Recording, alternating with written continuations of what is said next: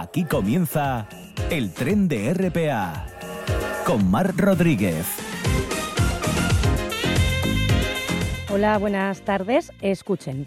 En la estación de Payares, un maquinista lloraba porque había mucha nieve y la máquina no andaba ya Está cayendo la nieve fría. Si está cayendo que caiga, no durará más que un día ya. Está cayendo la nieve fría. Pues serán otros tiempos, desde luego, porque este año nieve, por ahora la verdad que poca. Bueno, pues este cantarín nos lo envía desde la Manzaneda nuestra querida oyente Sena, a la que enviamos un montón de besos desde este tren. Y como es el tercer cantar que nos manda, vamos a poner su canción favorita, que nos la chivo un pajarín. No voy a pedirte que me des la luna, porque sé que tú no me la puedes dar, aunque algunas veces me llevas a ella cuando estoy contigo y me empiezas a amar. No voy a pedirte mi amor imposibles, cosa que jamás me podrás Es la una y ocho minutos de este miércoles 11 de enero. Reciban el saludo de Simón Rupérez y Javi Palomo a los mandos técnicos y de Mar Rodríguez al micrófono. Solo te pido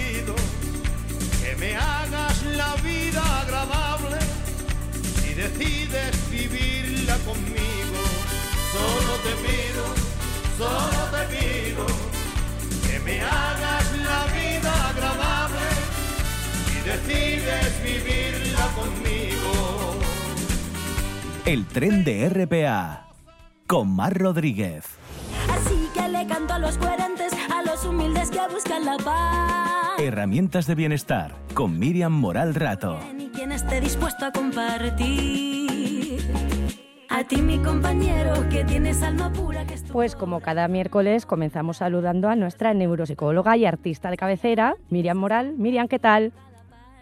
Hola, Mar. ¿Cómo estás? ¿Bien? Muy bien, y con esta canción que has puesto ahora al final, hacernos la vida más agradable entre todos. sí, muy adecuada también, ¿cierto? Miriam, ¿qué nos traes hoy para esta sección? ¿Qué herramientas de bienestar nos traes?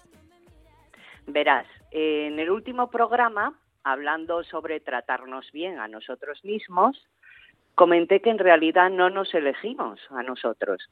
Aparecemos en el mundo sin habernos elegido y cómo es importante cuidarnos en todos los aspectos. Sí, sí, lo ¿Mm? recuerdo. Una reflexión además que, que, no solemos hacernos y que convendría que tuviésemos más en cuenta, creo yo.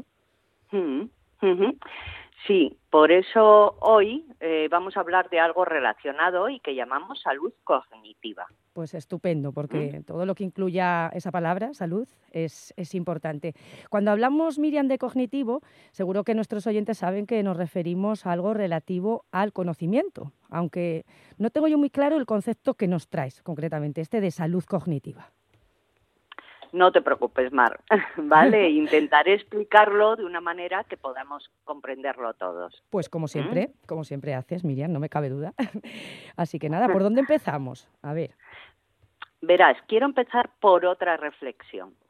En este caso, no es una reflexión propia, sino que es algo que leí hace muchos años y que me acompaña desde entonces. ¿Mm? ¿Y ¿Mm? cuál es?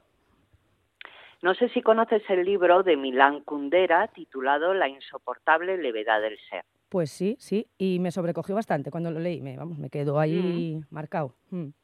Sí, además su título ya es fascinante y su contenido aún más. Eh, dentro del libro, del que creo recordar que también hicieron una película, aunque me parece extrañísimo, habla acerca, habla acerca de que todo lo que vivimos lo hacemos a la primera. Es decir, que no tenemos forma de comprobar si las decisiones que tomamos son las correctas o las mejores, porque no podemos compararlas. En palabras de Kundera, eh, como si un actor representase su obra sin ningún tipo de ensayo. Sí, ¿Mm? y si me permites, Miriam, dime, dime, perdona. Sí, sí, no. Eso. Sí, ¿Mm? quería añadir otra, otra frase del libro que dice, dice. Kundera también, que la vida parece un boceto, pero que ni un boceto es la palabra precisa, porque un boceto siempre es un borrador de algo, la preparación para un cuadro, mientras que el boceto, Mm. que es nuestra vida, es un boceto para nada, un borrador sin cuadro. O sea, que no solo no nos elegimos a nosotros mismos, sino que, como dices, vivimos todo a la primera, ¿no? Y, y sin preparación. Así es. Por ello, aun sabiendo que en el día de hoy no se va a repetir Mm. y que las decisiones que tomemos ahora construirán nuestra vida sin ensayos previos, pues he pensado que sería una buena idea hablar acerca de lo que sí podemos hacer, que es cuidar nuestra salud cognitiva. Pues por supuesto, abrimos las orejas y te escuchamos. Pues vamos a ello. Sí, sí. Para ¿Mm? empezar, sácanos de dudas y explícanos qué es concretamente eso a lo que llamas salud cognitiva, Miriam. La salud cognitiva es la capacidad que tenemos de pensar, razonar, reflexionar, recordar y tomar decisiones de manera saludable para que reviertan en nuestro bienestar. Mm. ¿Y esto cómo se hace? Porque, bueno, sobre el papel parece sencillo, pero seguro que son necesarias unas herramientas básicas. Hmm. Mira, en primer lugar voy a expresarte una serie de ejemplos para que entendamos mejor lo que quiero decir. Seguro que en algún momento has caído en la tentación de pensar en tu yo futuro afrontando su peor destino a partir de un punto de partida determinado, por ejemplo, un examen, una prueba médica, un problema en el trabajo, una discusión con tu pareja. Eh, solemos decirnos, todo va a salir mal, todo es un desastre. De pronto te ves construyendo un castillo, un castillo de pensamientos fatalistas que alimentan aún más el malestar. Sí, ¿Mm? sí, sí, esto ocurre en más ocasiones de las que nos gustaría, yo creo, ¿no? ¿Y, y esto por qué lo Mm. hacemos? Como neuropsicóloga de profesión no está de más pues conocer por qué nuestro cerebro tiene la tendencia a pensar siempre lo peor de manera catastrófica. Mm. ¿Mm? Las raíces neurológicas de la negatividad existen y cumplen un fin lógico, eh, centrarnos en las amenazas para poder reaccionar ante ellas. A nuestro cerebro no le preocupa que seamos felices, solo quiere que sobrevivamos. Esto explica por qué nos cuesta tanto sentirnos bien, disfrutar de un enfoque más constructivo, esperanzador y hasta positivo. Mm, Claro, la supervivencia. Pero entonces, ¿no? Si nuestro cerebro tiende a pensar lo peor para mantenernos alerta ante un posible peligro, ¿podemos hacer algo? Pues claro, si no mi profesión estaría de más. ¿No te parece? Sí, sí, sí, de- desde luego, desde luego. Vale, pues o sea que podemos hacer algo. ¿Y qué, qué es lo que podemos hacer? A ver. Podemos aprender a pensar mejor y a desactivar aquellos patrones mentales y racionales que nos acompañan. Eh, la salud cognitiva trabaja en armonía para, favor- para favorecer el equilibrio y la adaptación a cada evento que nos depare la vida. ¿m? Hoy sabemos que el entramado que forman las creencias que tenemos, las actitudes y los pensamientos juegan un papel muy importante a la hora de, por ejemplo, recuperarnos de una enfermedad. Mm. La psicología cognitiva lleva mm, muchos años enseñándonos cómo cada acontecimiento que sucede en el cerebro afecta la calidad de vida. Cómo percibimos, cómo recordamos, la atención que prestamos, nuestros pensamientos y reflexiones, nuestro lenguaje, la resolución de problemas, todos ellos median de manera directa en cómo nos sentimos y manejamos nuestro complejo día a día.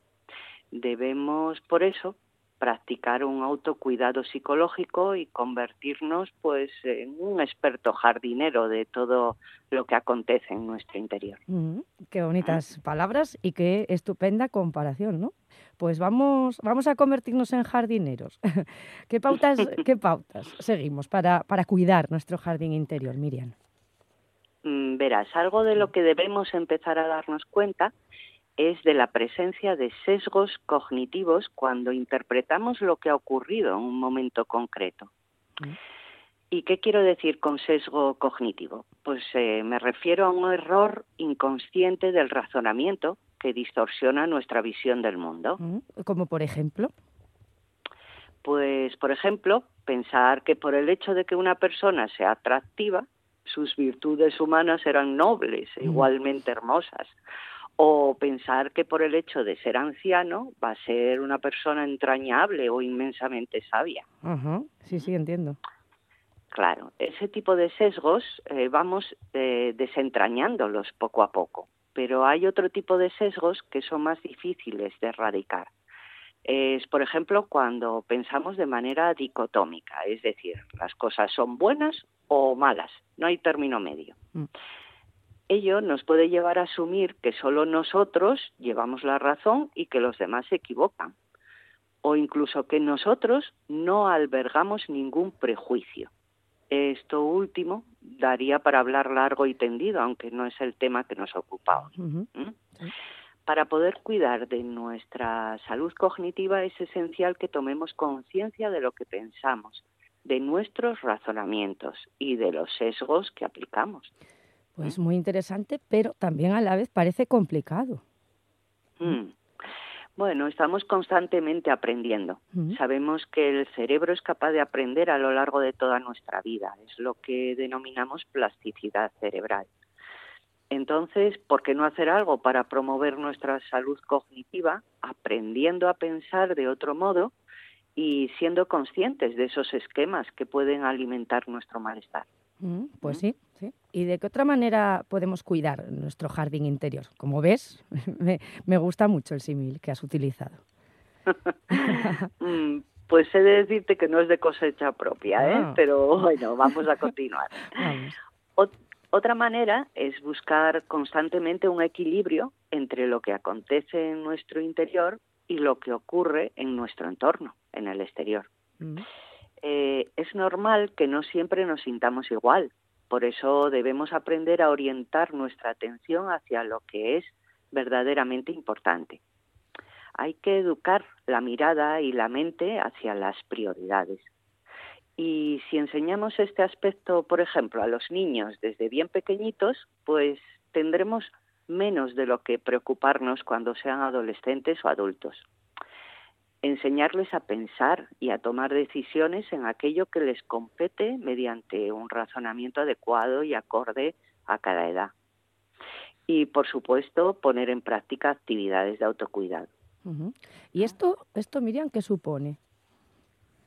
pues implica tomar contacto y conciencia con todo aquello que acontece en nuestro jardín interior. Eh, ¿Qué me preocupa? ¿Por qué tengo estos pensamientos? ¿Por qué no busco una solución a este problema? Sumergirnos en nuestras necesidades más profundas y ser exploradores de todo aquello que nos rodea y que también nos afecta eh, las personas no hem- nos hemos habituado a pensar de manera rápida, automática, intuitiva y a veces inconsciente. Mm. Lo hacemos así porque la vida transcurre a gran velocidad y estamos obligados a responder al instante. Esto provoca que vivamos en piloto automático, sin tener apenas control de nada y elevando el riesgo de padecer una ansiedad y la preocupación irracional. Eh, es como si mm, es como si fuésemos de copiloto en un coche cuyo conductor nos lleva por donde quiera a toda velocidad. Mm, No es adecuado. No, no, no parece muy adecuado ni ir con el piloto automático ni de copiloto, sin control, ¿no? Si de verdad deseamos mejorar nuestra salud cognitiva, debemos empezar a bajar el ritmo. Tomemos el control de cada pensamiento, dándonos calma, siendo más reflexivos y evitando actuar por simple impulso. Pensar de manera meditada nos ayuda a tener mayores perspectivas de la realidad para ser más selectos y cuidadosos. Esto nos permitirá regular el estrés y contar con una mente más preparada para tomar decisiones y dar forma así a la vida que deseamos y merecemos. Mm. Y, y si no somos capaces, como siempre, pedir ayuda profesional, ¿no? Muy importante. Sí, cada vez más los psicólogos somos solicitados con el fin de mejorar ese bienestar general. Mm. Y no solo cuando la situación nos ha desbordado y comenzamos a expresar síntomas patológicos de ansiedad y depresión, por ejemplo. Desde luego, importantísimo, claro. Bueno, Miriam, pues gracias por acercarnos, como cada semana, estas herramientas de bienestar. ¿Qué frase, qué frase nos traes hoy para cerrar? Para finalizar, he buscado aquella frase, bueno, como siempre, que pudiese reflejar lo que hoy hemos tratado aquí.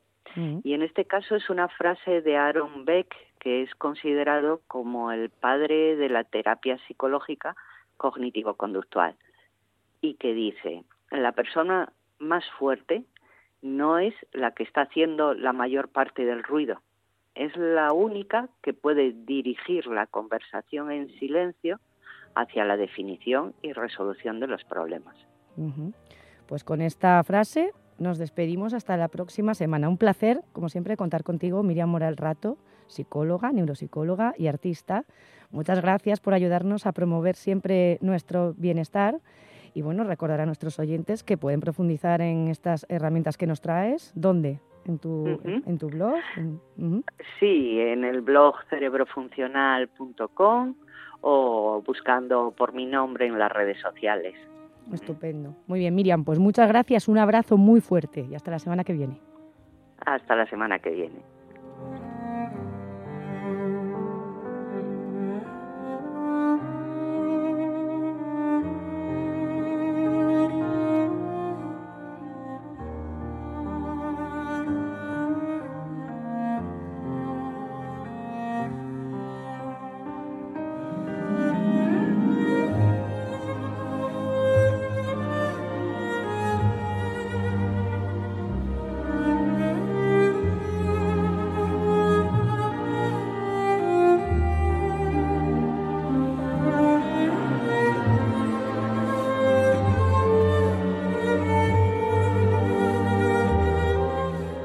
El tren de RPA con Mar Rodríguez.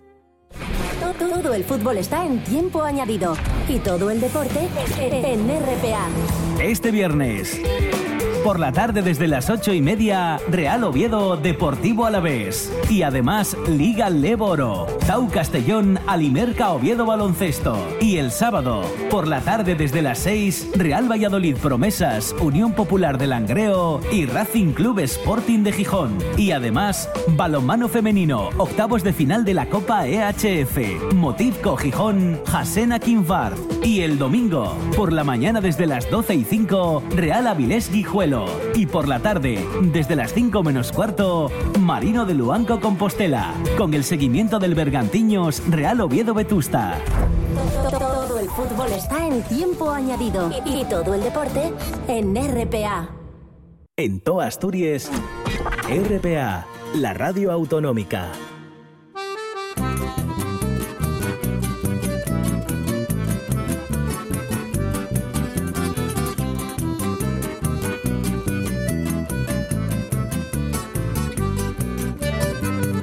Invasão chegou de barco nessa América Latina, riscado da Una y 25 minutos. Saludamos ahora a Javier Arjona de Sol de Paz Pachacuti. Hola Javier, ¿qué tal estás? Muy buenos días, muy bien, Mar. Muy buenas. Hoy traes un montón de temas, ¿eh? Hay un montón de temas en la agenda solidaria de hoy, sí. Sí, sí. ¿Por dónde empezamos? Empecemos por Langreo porque, solo para mencionar, ¿no? que mañana se va a reunir el, el Consejo de Solidaridad y Cooperación de, de ese ayuntamiento, que se reúne cada dos meses eh, en las escuelas Dorado, y se aprobaría el plan de trabajo de, de este año que comienza y también la memoria de actividades de- del año pasado, que resulta bastante amplia. La del 22, ¿no? Y que incluye el estreno, el, el invento, la entrega de- del premio a la vida el pasado mes de diciembre con destino a la articulación de movimientos sociales de Nicaragua. Así que eso, revisión y memoria de- del año 22, planificación para el 23, cuya primera acción seguramente sea el 30 de enero, que es el Día Escolar de la Paz, y se está proponiendo actividades en los colegios. Estupendo, muy bien. Y de ahí nos vamos a Perú porque continúan las movilizaciones y la represión. Pues sí, en las tierras de, de la antigua civilización inca Sí. Sigue la movilización más intensa en, los territorios del sur, que se encuentra prácticamente paralizado, con periodistas atacados, con numerosas personas detenidas, con reclamo de asamblea constituyente y de disolución del Congreso. Dieciocho personas fueron asesinadas el lunes en Juliaca. Esta matanza está teniendo pues amplio repudio en América Latina, más tímido en Europa, aunque ayer hubo una denuncia seria en el Parlamento Europeo. La coordinadora de pensionistas en nuestro país, otros sectores están reclamando el cese de la represión. Entre los asesinados del lunes, pues por ejemplo, había un médico que atendía a los heridos, un menor de edad, también una, una muchacha estudiante de psicología de 17 años. Mm. En fin, se está reclamando que se escuchen las propuestas de, los pobladores del Perú profundo, como dicen allí. Nuestra solidaridad también desde Asturias. Sí, por supuesto que sí. sí. Y bueno, y ahora hablamos de la Amazonía. De la Amazonía con la llegada de Lula. Y bueno, ¿qué puede pasar? Sí, lo comentamos la semana anterior con las novedades amazónicas de las propuestas de Lula y de Petro, ¿no? En el caso de Brasil y de Colombia, cosa que no es sencillo de asimilar, es decir, cómo darle la vuelta a, la situación de destrozo en que en que están llevando a cabo esas políticas que llaman extractivistas, ¿no? Mucho más extremas con Bolsonaro. Y que han llevado a este territorio estratégico para para que la, la supervivencia del conjunto del planeta sea posible, ¿no? Por ello, todas las propuestas, todas las propuestas en sentido contrario, pues deberían tener una, una, una especial atención. El Congreso, que en Perú llaman golpista en estas movilizaciones y que está auspiciando esta represión que comentamos, resulta que también, también arremete contra la Amazonía peruana al aprobar en medio de esta crisis de derechos humanos pues una medida que facilita su destrozo y ataca sobre todo, dicen las organizaciones, los derechos de los indígenas amazónicos en aislamiento voluntario, porque hay pueblos indígenas que se han decretado a sí mismos que no quieren contacto, ¿no? O sea, así se llaman, no contactados. Bueno, pues hay una ley que está aprobándose por parte de, este Congreso cuestionado. Y luego está el destrozo bolsonarista de la selva, que, ya está ampliamente documentado, ¿no? Afortunadamente se acaban de tomar medidas opuestas, a ver si se, se ponen en práctica, entre ellas la nueva responsable de la FUNAI, que es la, organización de, de, los indígenas de Brasil, resulta que hasta ahora lo presidía un militar, que se dice pronto, ¿no? en vez de los propios indígenas, pues un militar. La nueva responsable que han puesto es Joenia Guapichana, que, que bueno, la conocemos de referencias por haber sido la primera mujer indígena en ser abogada, la primera mujer indígena en ser elegida diputada y ahora va a presidir esta FUNAI, ¿no? Peligro también en Ecuador con una pseudo consulta que está haciendo, pretende hacer el presidente Lasso, que pone el acento en la entrada, en la entrada otra vez de empresas en la Amazonía sin, sin criterio, ¿no? En la Amazonía ecuatoriana en este caso. Pues por lo contrario, la COICA, que es la coordinadora indígena de organizaciones de la selva, de los nueve países que conforman la, la Amazonía, pues tiene una campaña que se llama Amazonía Viva, Humanidad Segura que todas y todos deberíamos apoyar, ¿no? Ahí hablan de que el extractivismo este está acabando con la vida de los pueblos indígenas, sus territorios, costumbres, tradiciones, conocimiento y con la mega diversidad que, que allí habita. El mm. tiempo de actuar es ahora, dicen ellas y ellos. Habrá que apoyar en ese sentido, ¿no? Sí. Y bueno, hay una noticia que, bueno, tiene parte positiva, desde luego. Se cumplen eh, dentro de unos días dos años desde que las armas eh, nucleares son oficialmente ilegales, Javier. Así es, el 22 de enero, ¿no? Se cumplen esos dos años. Primero la ONU aprobó el Tratado de Prohibición de las Armas Atómicas.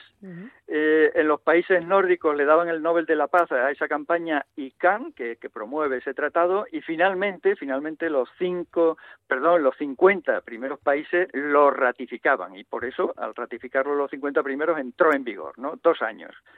Dos años después, resulta que España, sin embargo, sigue sin apoyar esa propuesta esencial.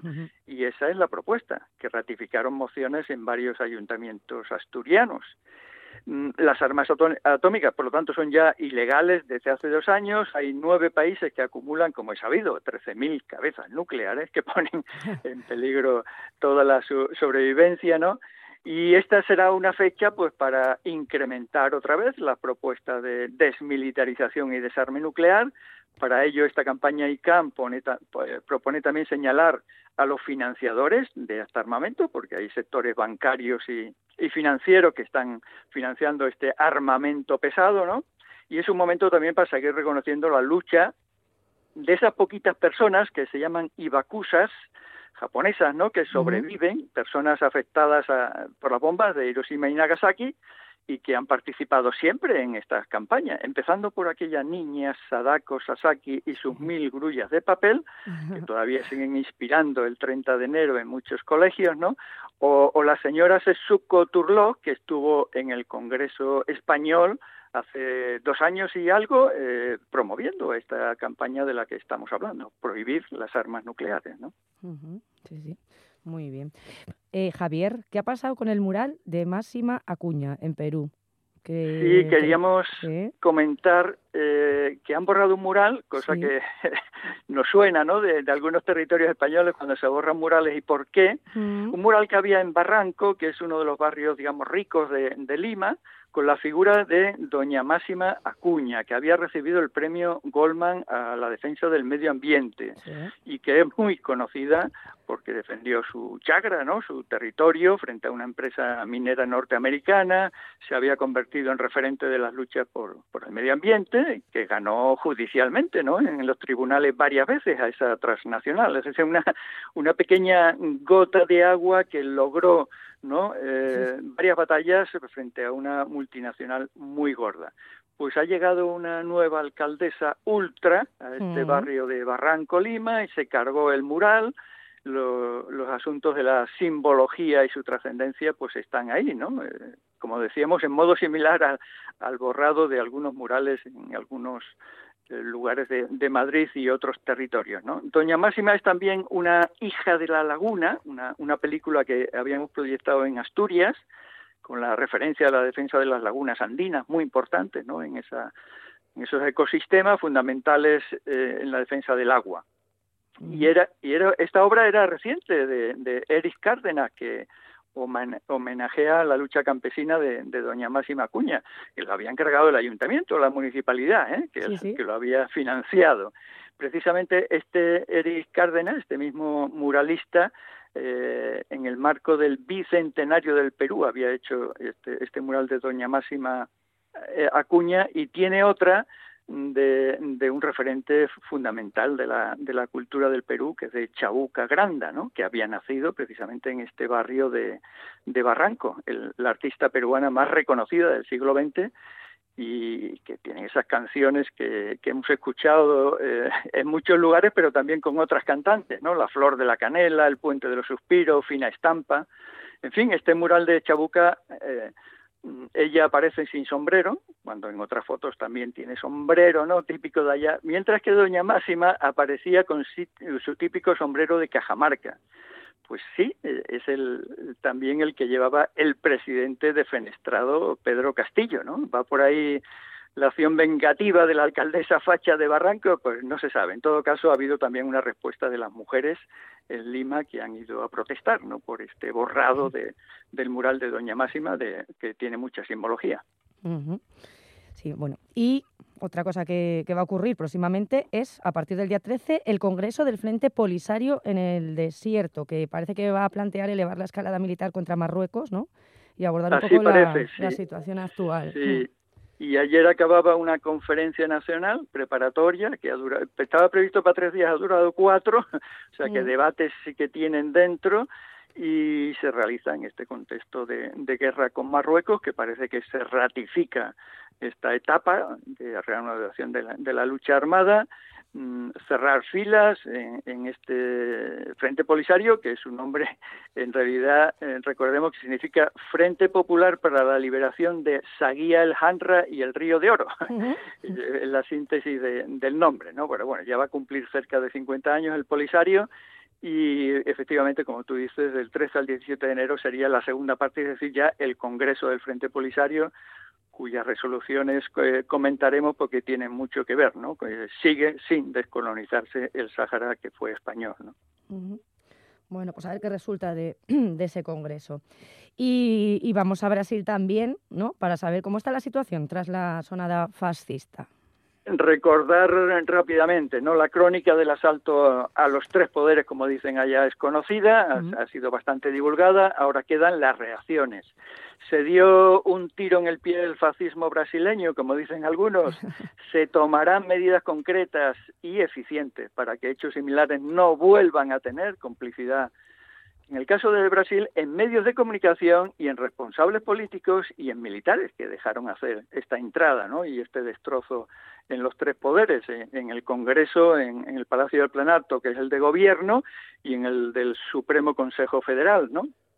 La, la movilización de respuesta el lunes fue muy contundente y entre los reclamos mayoritarios estaba precisamente que se rechace la posible amnistía a los destrozadores de, de estos lugares, ¿no? Es decir, que no se aumente la impunidad.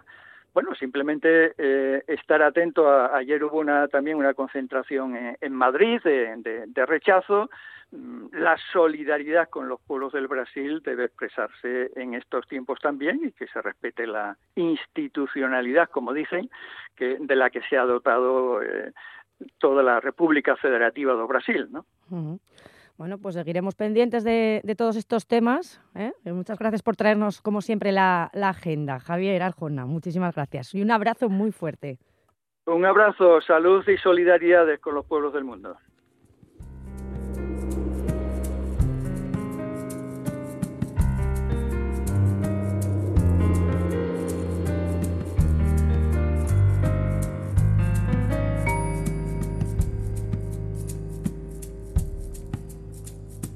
Quando te der saudade de mim, quando tua garganta apertar, basta dar um suspiro que eu vou ligeiro te consolar. Se o teu vigia se alvoroçar, estrada fora te conduzir Basta soprar meu nome com teu perfume pra me atrair. Se as tuas noites não têm mais fim, se um desalmado te faz chorar, deixa cair um lenço que eu te alcanço em qualquer lugar. Estás escuchando RPA, la radio autonómica de Asturias. La nuestra. No digas que no lo sabes. Toda la información juvenil en RPA. Ponte al loro y no digas que no lo sabes. Vamos con dos apuntes breves para hoy. En Oviedo, cuentacuentos, ricitos eh, de oro, a las 6 de la tarde en la Biblioteca del Cortijo. Ojo, porque es necesaria inscripción previa. Y en Gijón, concierto de la temporada de la Sociedad Filarmónica de Gijón, dentro del ciclo de jóvenes intérpretes Fundación Álvaro González. Será el trío Cuatro Tercios quien ofrece este concierto a las 8 de la tarde en el Teatro Jovellanos. No digas que no lo sabes. Toda la información juvenil en RPA. No pierdas el tren, ponte al loro y luego no digas que no lo sabes. Un espacio que patrocinan las oficinas de Sama del Langreo, San Martín del Rey Aurelio, Laviana, Mieres, Ayer y Lena, con la colaboración del Principado de Asturias. El vagón vital, con Luis Laria.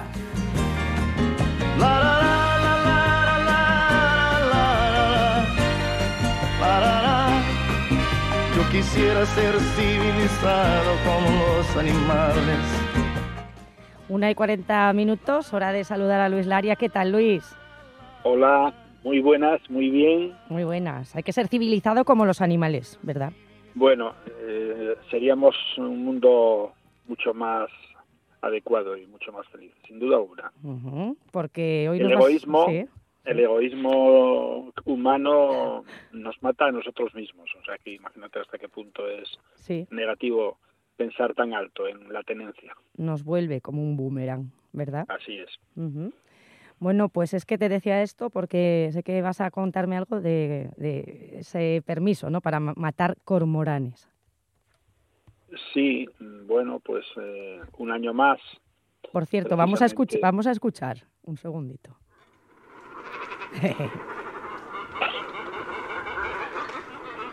Luis. Vaya jaleo que montan, ¿eh? Sí, es que están, están en un momento muy, muy interesante. Mm, están en un, digamos que están en una provocación. Ah, vale, vale. sí, eh, vamos a dejarlo así, en un cortejo. ¿eh? Ah, muy bien.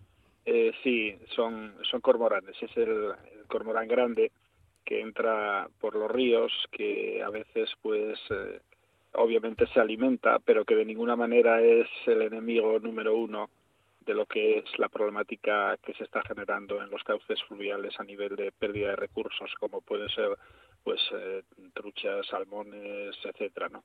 Y que por desgracia pues tiene que pagar uno las consecuencias, en este caso las pagan ellos. Mm. Eh, ¿Por qué las pagan?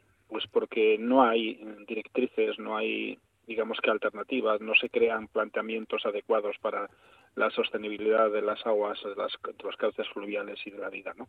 Y el Principado de Asturias, pues en este caso no le eh, no, le duelen prendas en decir, bueno, pues vamos a matar 180 animales. Vamos a matar 180 animales así, de esta manera, pues lo que hacemos es precisamente mejorar la calidad de las aguas, mejorar las condiciones ambientales, eh, multiplicar los peces, no los panes. Qué curioso.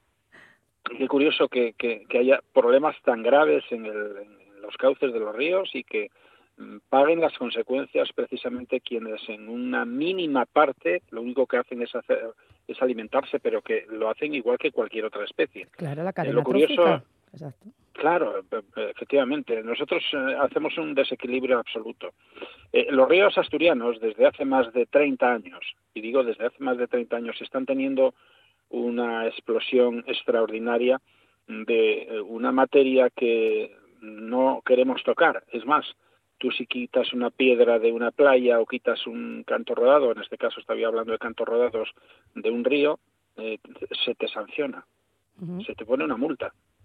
Eh, los ríos, igual que cualquier otro ecosistema, tienen unas variaciones motivadas y en este caso últimamente por lo que es precisamente la acción antropocénica, la, acción humana, que degrada sistemáticamente esos espacios, de tal manera que, por ejemplo, los ríos asturianos, un 50% del agua que fluye por los ríos asturianos en la época estival, no ahora, porque ahora estamos dependiendo de las lluvias, etcétera, pero en la época de, de verano, el 50% fluye por bajo lo que son precisamente esos eh, cauces que están sedimentados en una gran cantidad de, materia que es precisamente el canto rodado. El canto rodado eh, se está acumulando de una forma totalmente digamos que exacerbada desde hace un tiempo, sobre todo por la acción del ser humano en las pistas, en carreteras, etcétera, está generando que haya una aluvión, que haya una formación mucho más abundante precisamente de canto rodado y entonces lo que ocurre es que los ríos eh, tienen una merma tremenda en capacidad de metros cúbicos de sostenibilidad de, hábitat. Eh, ¿Qué ocurre? Que aquellos pozos que antes pues eh, quizás tendrían dos metros y medio, tres o incluso cuatro metros o incluso más, ahora esos están medio rellenados completamente de canto rodado. De tal manera que lo que estamos haciendo es una pérdida de metros cúbicos de habitabilidad del propio río.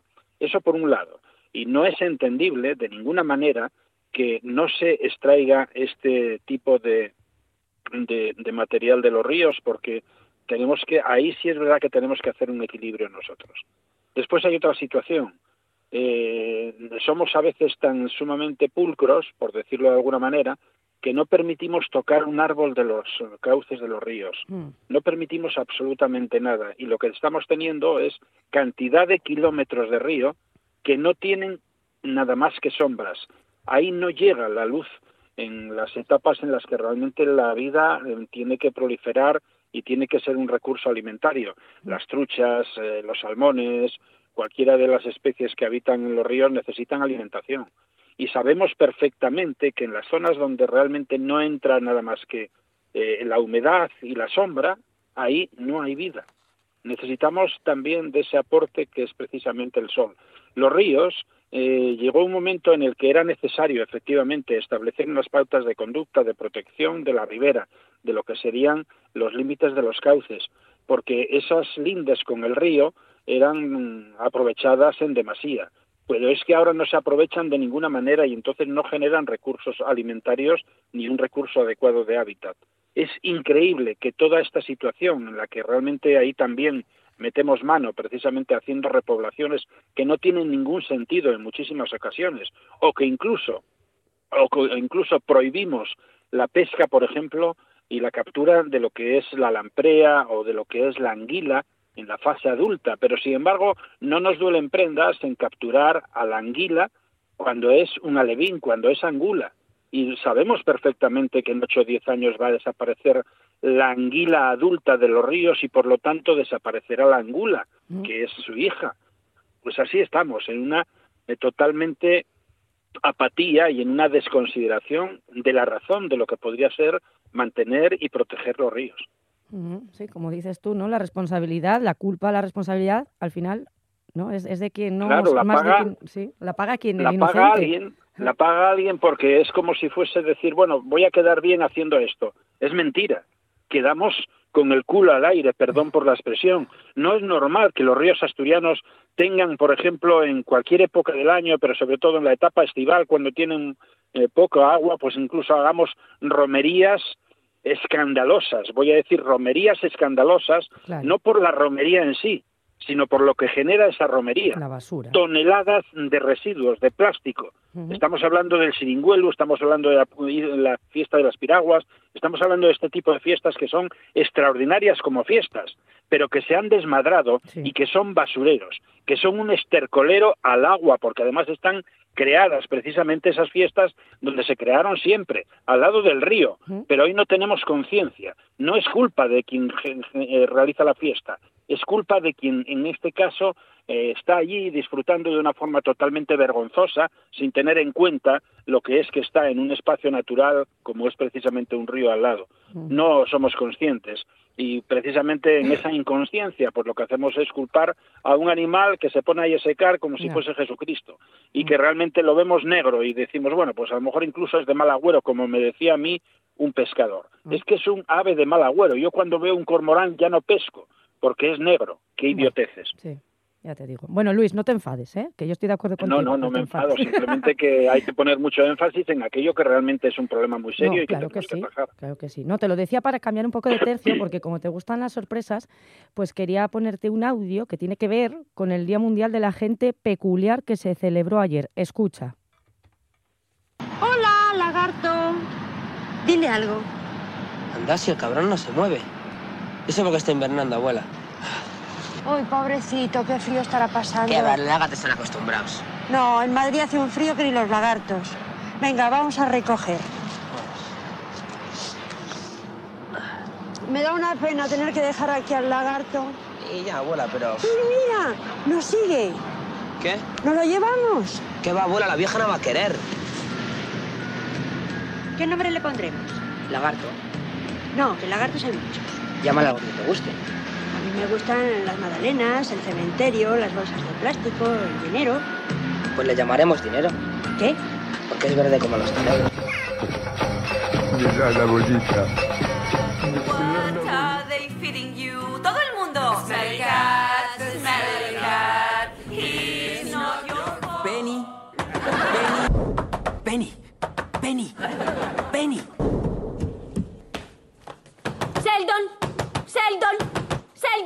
Dos guerras mundiales, un papa polaco y ahora esto. Solo falta que en la tele pongan garganta profunda. Lo que tú no comprendes es que haya alguien que ame una flor que solo crece en una estrella entre los millones y millones de estrellas que hay en el cielo. Que le baste con mirar a las estrellas para sentirse feliz y se diga en alguna parte... Luis, ¿tú te consideras peculiar? Mira, eh, recuerdo hace unos años cuando una chica me decía, Luis, tú sí que eres raro, ¿eh? Hablas con los animales. ¿Y qué contestaste tú? A ver. Soy peculiar, soy raro, soy singular y creo que además, bueno, pues posiblemente no sea nada positivo para mí, pero yo creo que es en el conjunto también un atractivo. Debemos de tener eh, consideración hacia aquellas personas que son diferentes. ¿Qué pasaría si en el, organigrama genético todos fuéramos iguales? Uy, terrible. La uniformidad. Sería un mal, caos. sí. Sería el fracaso de la propia evolución de la especie. Eh, sí, me considero peculiar. eh, raro posiblemente en algunas ocasiones y además, bueno, pues incluso podría decir que excéntrico. Eh, ¿Por qué digo todo esto? Pues porque efectivamente aquella chica me- que me decía, tú Luis, eres raro, eres singular porque hablas con los animales y los entiendes. Mm. Ella me decía, y yo también hablo con ellos, pero no los entiendo. Yo no sé si los entiendo o no, pero siempre he intentado, en este caso, poder percibir lo que me decían. Ellos, los animales, y muchas personas que en muchísimas ocasiones, incluso a las 3 o las 4 de la madrugada, en algún momento me llaman por teléfono o me mandan un WhatsApp. Luis, tengo este problema. Qué curioso. Debo de ser muy peculiar para que alguien me diga eso. Debo de ser muy peculiar para que una persona esta misma semana, a las 2 de la madrugada, precisamente me, diga, me diga, Luis, quiero que me ceden. Fíjate lo que te estoy diciendo. Madre mía. Así, tal cual. Sí, Sí, algo- debo de ser un poco peculiar. Sí. Debo de ser un, pecu- un poco peculiar cuando alguien me pregunta eso. Pero te diré algo. Mm. La peculiaridad más fantástica que puede tener un ser humano es poder entender a los demás, aunque él sea inentendible. Claro. Y creo que yo soy así. Y yo tengo mm, factores determinantes.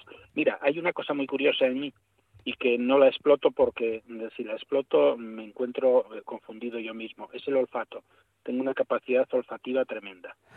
Y después eh, tengo otros apartados extraños o raros en mí que es que siempre me encanta escudriñar aquello que no hace nadie. Recuerdo cuando comencé con los calamares gigantes, eh, a mí me llamaban raro, me llamaban extraño, ¿por qué? pero ¿por qué te vas a meter en ese mundo? ¿De, de qué? Sí, eso sí. no sirve para nada, ¿no? Claro, en plan, Eh, ¿cómo te dio por ahí, no? Y, a ver, esas Claro, efectivamente. Entonces yo creo que aquello que nadie toca es lo que realmente merece la pena tocar porque ahí es donde puedes tener la sorpresa. Es donde realmente puedes engancharte a algo que te va a motivar de una forma increíble y aunque te digan que eres el raro, que eres el diferente, eso precisamente también puede ser un atributo. Un atributo desde mi punto de vista para eh, los demás, no para mí, porque al fin y al cabo yo lo único que hago es hacer algo por una motivación especial y singular que tengo dentro de mí y que me interesa hacer porque me llama la atención aquello. Creo que todos somos eh, singulares y peculiares y lo que tenemos que hacer es un esfuerzo cada vez más por mostrarnos tal cual somos, porque podemos sorprender también a los demás. Podemos encontrar esa empatía y esa conexión que nos hace más libres y más felices. Bueno, lo de atender llamadas a esas horas es un poco, bueno, que, que tienes que descansar, Ya, quiero decir. Pero, pero fíjate, Pero está bien esa llamada merecía la pena y aunque tuviese que estar tres días sin dormir, también merecía la pena que yo en algún momento le dijese lo que pensaba, porque esa persona, esa mujer necesitaba que se lo dijese. Imagínate cuando alguien te dice a esas horas, Luis, quiero que me ceden. Uf, Por algo, sí, sí. es que es que mm, mm, si fuese de día mm, se haría la noche y si fuese de noche se haría la luz. Tenemos que buscar la alternativa de que alguien en un momento determinado nos escuche. Claro. Y si es una persona rara, posiblemente en alguna ocasión, esa persona rara te va a motivar de una forma diferente, interesante, que te motive, que te ayude. Es lo que tenemos que hacer, ayudarnos un poco. Y entre los raros y los no raros, los singulares y los peculiares y los convencionales, yo creo que podemos hacer un conjunto tremendo, siempre y cuando que pensemos no solamente en nosotros, en los demás. Sí. Pues ¿sabes qué día se celebra hoy? El Día Internacional del Agradecimiento. Mira tú. Pues el día, el día del agradecimiento, yo creo que, mira, vivir es un agradecimiento que tenemos que tener constante y simplemente el mero hecho de saber que amanece hoy y que puede amanecer mañana ya es suficiente para ser agradecidos. Debemos de ser agradecidos siempre. Claro que sí. Pues gracias a ti, como siempre, por tu compañía, Luis. Y mira, nos vamos a ir escuchando a otra persona muy peculiar, un adelantado a su época y un gran artista, el gran Tino Casal. Bueno, fíjate, estupendo, me alegro mucho de que lo pongas ahí porque sí que marcó una pauta realmente diferenciante en lo que era esa Asturias. ¿eh? Eh, fue, fue un adelantado a muchas cosas. Claro, y peculiar, ¿ves? Como digo, Claro debe ser sí. a veces. Muy bien, Luis, un abrazo muy grande. Bueno, pues felicidades. Gracias.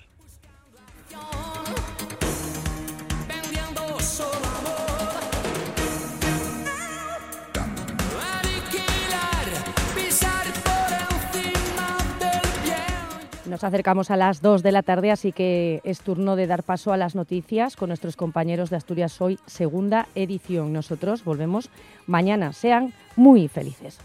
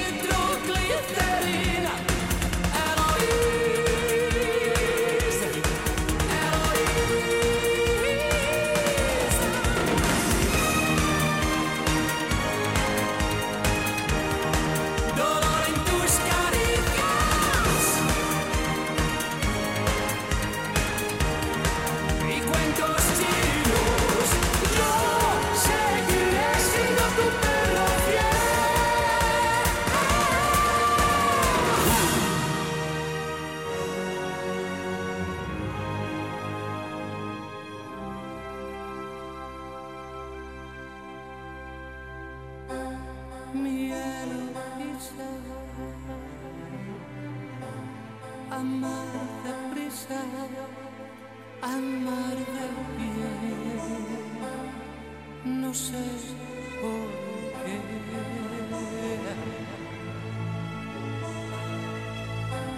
Me ocultas algo.